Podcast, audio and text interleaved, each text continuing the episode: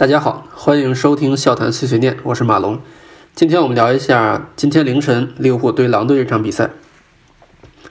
说我们打算循时间线来讲一下这场比赛。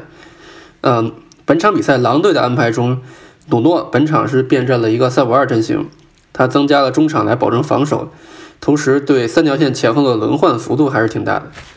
呃，整支球队呢？前场缺了能拿球分球的西门尼斯和最近的突破大杀器特劳雷之后呢，还有需要注意的是，上一轮的两个中后卫运动能力相对较强，由后腰改打的塞伊斯和登东克尔，本场都没有出现在中卫位置的，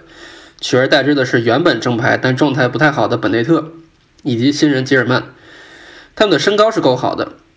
那么对防利物浦的传中呢，是一个不错的选择。啊，但是对于如果说要打高位防守和反击的球队而言，这样的安排就是绝对不够好的。另外，我们注意一点，中场的穆里尼奥和内维斯是狼队动不得也轮换不得的进攻枢纽，两人的体能问题也是狼队上半场不好拿到球传打出反击，而只能去打低位防守的一个关键。所以上半场呢，我们可以看到利物浦的球员在防守三区遇到的出球阻力其实是非常小的，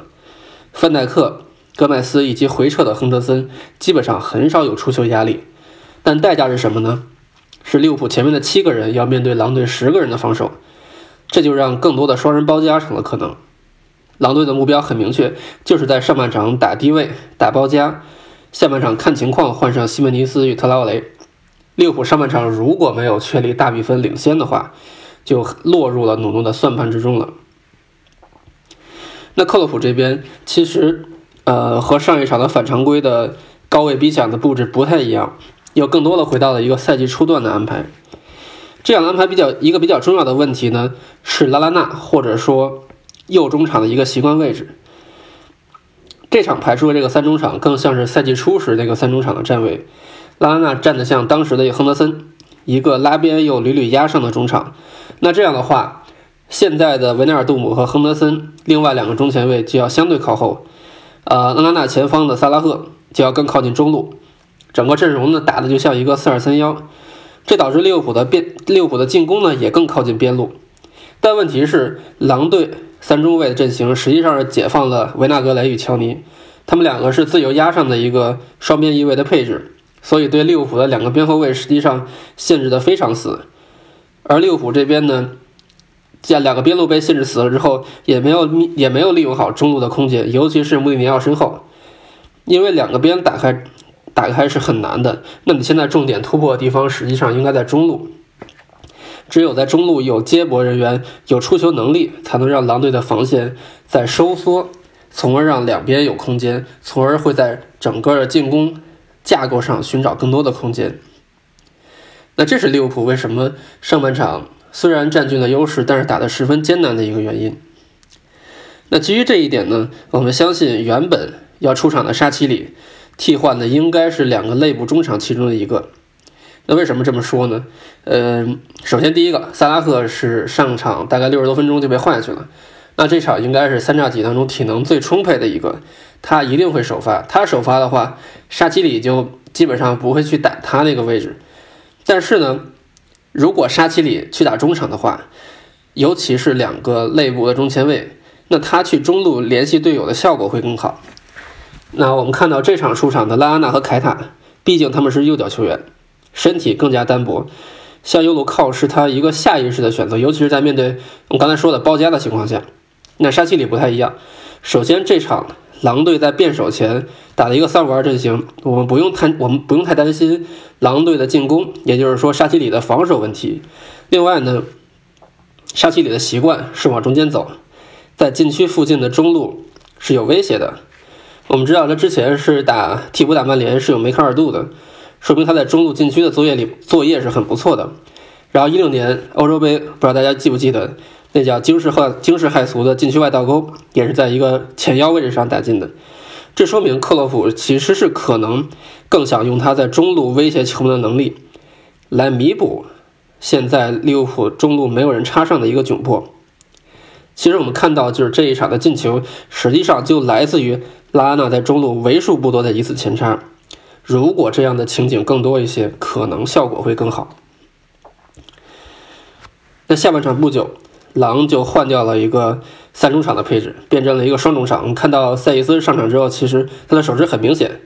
就是中场从由三中场变成了一个双中场，改打三四三，相当于狼队重新祭出他习惯的一个三叉戟阵型，然后拿掉一个中场，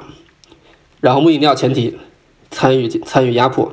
这样做的好处就是狼队的整体压迫实际上提升了很多，整个球队的宽度由于变成了三叉戟，宽度也打开了，边路边路拿到的机会开始变多，而且第二就是内维斯虽然下去了，但是狼队惯常用的大范围四十五度长传又开始出现了，这种长传是十分能够拉扯利物浦防线的，而利物浦这边怎么做的呢？是见招拆招，干脆就在防守时站了四五幺，然后增加边路的防守。我们看到马内和萨拉赫其实本场都有很多的回追镜头，尤其是马内，这个我们一会儿会说到。所以说，虽然狼队的进攻呢让利物浦这边风声鹤唳，但是其实狼队并没有拿到特别好的机会。阿诺德这边虽然很狼狈，但戈麦斯的保护站位其实非常好。你可以看到他的站位其实都是在阿诺德的一个斜侧和球门连线这个一个这样一个非常好的一个保护位。让整个边路的这个防守的层次感很强，所以说利物浦的防守其实还是有针对性的去啊做了狼队变手这样的一个布置。但是特别需要说的是，狼队在中路其实还是拿到了几次机会，这都是因为利物浦实际上是扑中路的人员扑得过猛，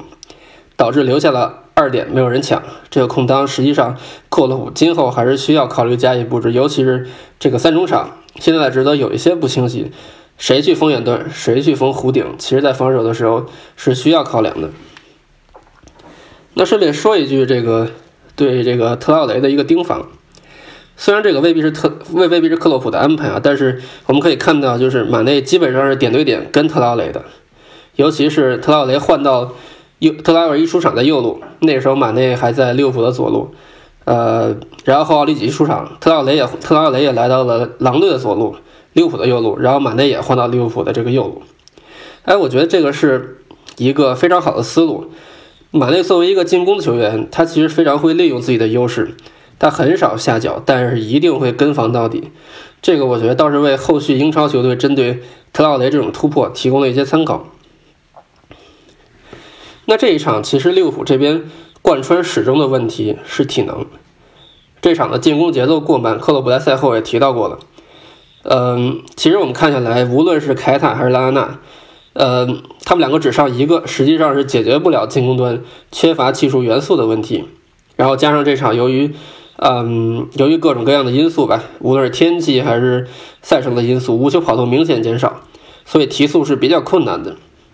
但是其实也不排除这一场，其实，嗯，狼队是必然要采取轮换的。我们之前我们之前碎碎念也谈过了，也不排除这一场是意图根据。整体赛程来规划体能，然后用比较少、比较少的代价代啊，用比较少的代价来拿下比赛。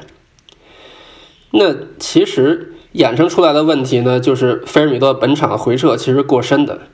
那他在体能跟不上的时候，是会导致禁区内少一个点，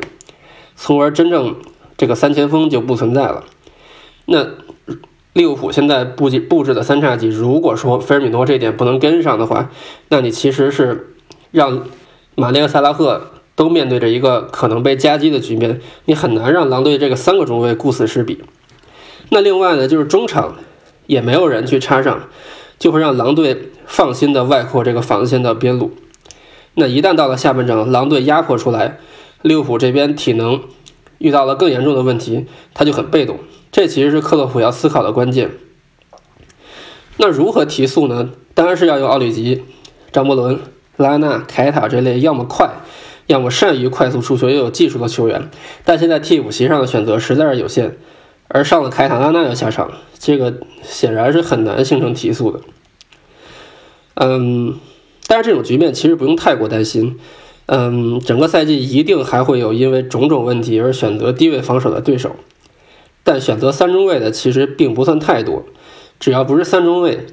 就很难保证这个阵型在连续拉扯下还能够覆盖两边。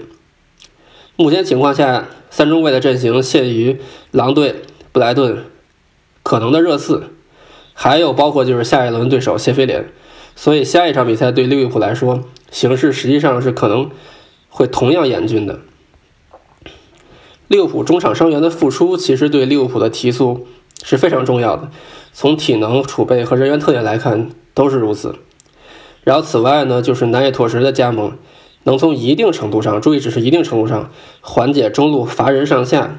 然后又缺乏技术元素与致命一传致命一传的问题。但这个真的需要看他的融入速度，因为四三三这个体系呢，对游移到前腰这个人的要求实际上是非常高的。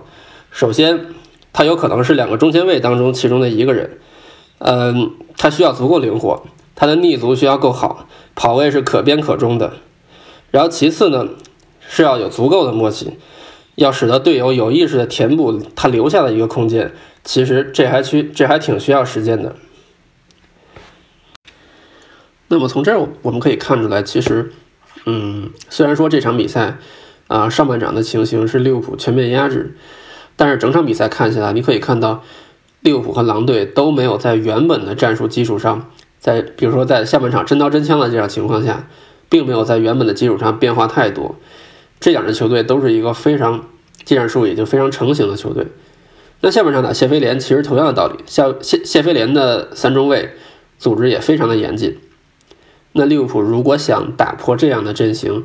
光靠这一场所展现出来的体能储备，这一场所展现的进攻节奏肯定是不够的。我们来看看克洛普会做出怎样的调整。但是我觉得，就像他赛后所说，加快传球，啊，加快各种长短球的配合，然后加快一些小范围的配合、小范围的推进，是下一场比赛打谢菲联的关键。好，今天的小谈碎碎念就到这里，感谢大家收听，下期再见。